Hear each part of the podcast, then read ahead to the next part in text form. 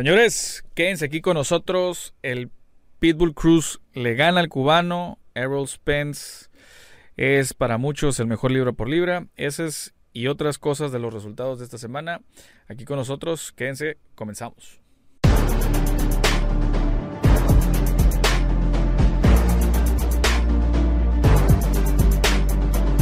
Amigos, ¿cómo están? Bienvenidos al capítulo número 12 de esta temporada número 2 de Boxeo Analítico. Espero que hayan tenido una bonita Semana Santa. Y bueno, señores, como ya lo escucharon previamente, eh, ganó el Pitbull Cruz. Eh, noqueó en el quinto round a Yuriorkis Gamboa, o detuvo, por así decirlo, hizo que detuvieran la pelea. Eh, el referee, ¿quién fue? Lawrence Cole Creo si fue Lawrence Cole. Ahí sí, la verdad, se me olvidó quién fue el referee. Eh, bueno, el Pitbull Cruz volvió a ser, volvió como a sentar sus bases, ¿no? Eh, ante el público americano. Después de aquella pelea en diciembre con Yerbonta Davis, donde dejó un muy buen sabor de boca Isaac Pitbull Cruz. Digo, muchos lo vieron ganar, decían que bien ganar. La verdad es que no ganó la pelea con Yerbonta. Dio una muy buena pelea, eso sí, dio, una muy, muy buena pelea. Eh, sin embargo, no le alcanzó. En esta ocasión, él le ganó a un Yuri Ortiz Gamboa, pues a lo mejor ya de salida, venía de tres derrotas, eh, con 40 años. Fue una pelea por el campeonato de la OMB Intercontinental y de peso ligero. Y esto posiciona muy bien en los rankings a Isaac Pitbull Cruz. Vamos a ver en esta semana que viene eh, en qué número lo, ponen. Yo me imagino que lo van a poner alrededor en, los primeros 5, primeros 8. Digo, en el, en el, top 10 definitivamente lo van a poner. Entonces, eh, ahora vamos a dar un breve resumen o análisis de lo que se vio en la pelea. ¿Ustedes cómo la vieron? A mí en lo particular me gustó mucho un pitbull siempre hacia enfrente. Lo único que sí no me gustó fue que se empezaba a desesperar. Obviamente por la experiencia que tiene Yuri de Gamboa, que de hecho desde el primer round que lo conectaron, se vio que, ay caray, como que me va a ir mal esta noche, porque fue desde el primer round. Eh, empezó con, con ciertas mayorerías, con amarres, amarres, amarres, amarres, clinch.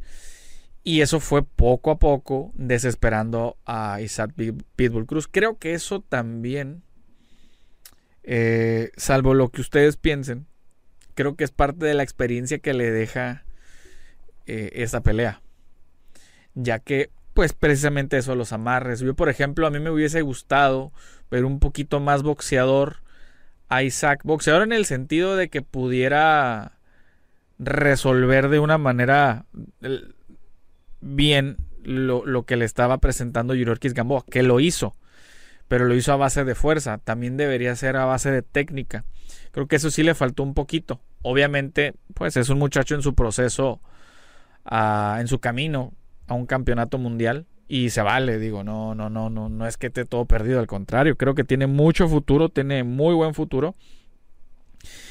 Y pues bueno, vamos a ver qué le, qué le depara en este futuro. Igual también por ahí eh, ya salieron algunos tweets de Ryan García, de Oscar de la Hoya, que de hecho, váyanse al bloque número 2 para que sepan de lo que le estamos hablando. Pero bueno, ahorita se los vamos a seguir contando. Y eso fue en la cuestión del co-main event, o sea, del evento coestelar de la noche. Ahora, ¿cuál fue el evento estelar de la noche? Como ustedes ya sabrán, fue la unificación de peso welter entre los campeones Errol Spence, que es campeón de la FIF y del CMB de peso welter, y Jordan Ugas, que es campeón de la AMB o supercampeón de la AMB. Eh, fue una unificación en peso welter, fue en el estadio de los Cowboys de Dallas, que es la casa eh, de Errol Spence. Un evento muy bonito, muy bien organizado, como siempre. Creo que esta es la tercera, cuarta vez que pelea en el estadio. Y pues bueno, eh, la verdad es de que un ambiente muy padre, muy bonito. Fue una, una, pelea bastante interesante. Yo veía y más bien leía comentarios y escuchaba comentarios de que algunos, este, algunos personajes no veían o casi no le daban ningún round a Jordan y gas. Para mí están un poco equivocados. Les voy a decir por qué. al principio Errol Spence pues fueron rounds de estudio. Sin embargo, Errol Spence empezó a ver cansado, se empezó a ver medio tronco. Yo hasta el final de la pelea lo llegué a ver muy tronco de sus brazos. Eso sí, pega muy fuerte. Eso no se lo quita nadie. Pero lo, empezaba a ver muy duro, muy como todavía no. Y a Jordan Suga se lo estaba contra golpe, contra golpe, contra golpe, contra golpe. Hasta en algún momento donde le sacó el bucal. Eh, y mucha gente pensó que habían puesto mal a Errol Spence. Yo no voy mucho con eso, de que lo hayan puesto mal. Simplemente se le salió el bucal y él, por inercia, es como que, ok, pónganme otra vez el bucal, ¿no? Pues el referee no para la pelea y sigue, le siguen tirando golpes, ¿no? Entonces, este, pues vamos a, vamos a ver qué, le, qué le depara a Jordan Sugas. Que y, qué le depara también a Errol Spence. Creo que hizo muy bien y empezó a ajustar poco a poco. Y la experiencia de Errol Spence, que como lo he dicho aquí este, antes hasta el cansancio, para mí es el mejor peleador libra por libra. Y me lo volvió a. Me lo volvió a reiterar. Porque todos todavía estábamos. Bueno, mucha gente estábamos dudosos de cómo, cómo proseguía su recuperación después del choque Después del choque tuvo una pelea, fue con Dani García. Según yo fue con Dani García. Y después de ahí iba a pelear con Manny Pacquiao y tuvo un desprendimiento de retina. Entonces, esta pelea es la primera después del desprendimiento de retina. Y dije, bueno, vamos a ver cómo se ve. Y se vio muy bien. Sí hubo detallitos y todo eso, pero conforme pasa el tiempo lo va a ir puliendo. ¿Por qué? Porque es un, es un peleador muy habilidoso. Es un peleador muy inteligente. Y bueno, una de las malas noticias es de que Jordan Isugas eh, terminó con, con fractura de, de, hueso orbital de uno de sus ojos. No sé si fue del izquierdo o del derecho.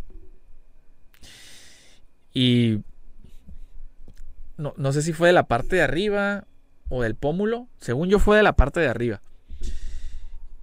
Y bueno, vamos a, vamos a ver qué depara. Los que se hayan preguntado qué onda con el resultado, pues fue una. Fue un le llaman retirement decision o es una decisión técnica del, por parte del doctor y después el referee la termina parando. Eh, en el round número 10. Ya era la segunda ocasión que llamaban al doctor al ring. Y pues simplemente Jordan Sugas no podía ver desde su ojo derecho, creo desde su ojo derecho. Y pues ni modo. Eh, a Errol Spence, a uno de sus rivales ya le había pasado algo similar, que fue a Cal Brook, no sé si se acuerden, ese, ese, ese peleador que, que de hecho Errol Spence con él gana su primer campeonato del mundo allá en Inglaterra. Y bueno, él también tuvo eh, un tema de fractura de hueso, de hueso orbital. Y dices, qué, qué, mal, qué mal plan. Ojalá y se recupere al 100% Jordan y Sugas, porque la verdad es que es un peleador muy bueno. Es un peleador muy bueno, pero son fracturas, son lesiones muy graves para los deportistas y sobre todo los deportes de combate. Es algo muy, muy, muy complicado. Ahora, ¿qué viene para Errol Spence?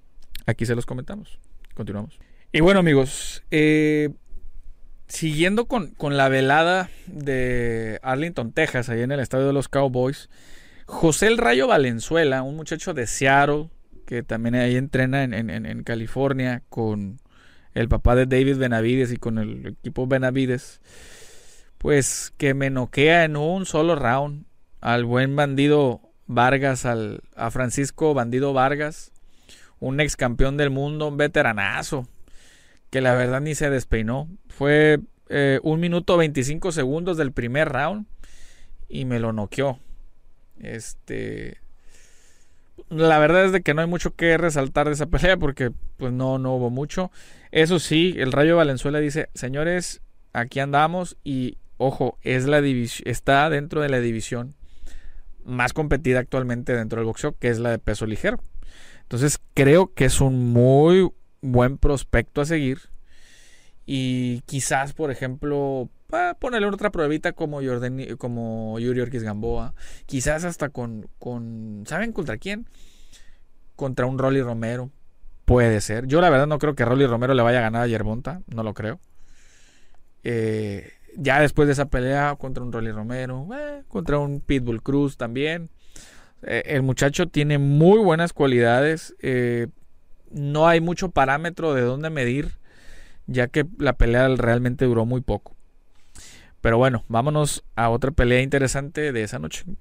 Señores, y bueno, peleó un lituano contra un ruso que fue Eimantas Stanionis contra Kashaf Butaev por el fíjense por el campeonato mundial welter de la AMB y usted dirá ah caray pues que no se supone que ese título es el que tenía Jordan y su gas sí y no ¿por qué? porque la AMB tiene estos parámetros locos donde uno es campeón y otro es supercampeón. O sea que hay dos campeones del mundo en esa. Sí. Palabras más, palabras menos. Mm, sí, volvemos a lo mismo de siempre, ¿no? Pero bueno. Eh, gana eh, Eimanta Stanionis por una decisión dividida. Eh, 116, 111, 117, 110 y 114, 113. Para mí la, tarjeta más, más, correcta es la de 116-111. Eh, fue la pelea estelar de la cartelera preliminar ese día. Esa es, esa, es la última pelea de las que no van por pay-per-view. Y bueno, en teoría este peleador debería de pelear contra Errol Spence, que no creo que vaya a suceder. La verdad no creo que vaya a suceder. Pero les tengo una muy buena opción y una muy buena propuesta de próximo rival. Eso se los vamos a comentar a continuación. A ver, ¿quién pudiera enfrentar a Eimantas Stanionis en su primera defensa? Vámonos unas horas antes, el mismo sábado, horas antes para nosotros que estamos de este lado del mundo. Pero ya en la noche del sábado, en Inglaterra, eh, Peleó el hijo de la leyenda de Nagel Ben, eh, que se llama Connor Ben. Peleó contra el americano Chris Van, Van Heerden, algo así. Empezó Welter y le, lo noqueó en dos rounds. Fue por un campeonato de la. Es un campeonato de la AMB Welter Continental. Eh, ¿Qué pasa con todos estos campeonatos de que uno continental, otro intercontinental, nacional? Bueno, creo que esta es la pelea que se debería de dar previo a llegar, no sé, contra un Errol Spence. Porque, por ejemplo, eh, y vamos a, vamos a, en uno de los bloques que vienen, vamos a comentar qué es lo que debe, qué es lo que sigue para Errol Spence y por qué. Pero antes de eso, nadie lo va a poner a pelear contra estos peleadores. Eso es una realidad. Nadie lo va a obligar. ¿Que debería de ser así? Puede que sí. Pero hay una de las peleas más esperadas y que más se necesitan en el boxeo mundial, donde Errol Spence tiene que intervenir, que es la de Terence Crawford. Lo vamos a platicar ya más de fondo en el próximo bloque. Pero una pelea entre, entre Eimantas Stanionis contra Conor Ben por el campeonato regular welter de la AMB. Más que justo y más que necesario. ¿eh? Yo nomás se los dejo de tarea. Ahí hagan ustedes lo que tengan que hacer con esto. Pero coméntenme, ¿qué opinan al respecto? Eh, ¿Qué les pareció la cartelera, el desempeño del Pitbull Cruz? El desempeño de Errol Spence. ¿Qué sigue para Errol Spence según ustedes? ¿Qué viene para el Rayo Valenzuela? ¿Quién le ponen? entre esas y otras cosas, eh, coméntelo, coméntelo, coméntenos aquí en, la caja de los comentarios, en la sección de los comentarios, eh, opiniones, lo que quieran saber de, sobre la cartelera. Comentadas no. Pero ¿cómo vieron este fin de semana el boxeo?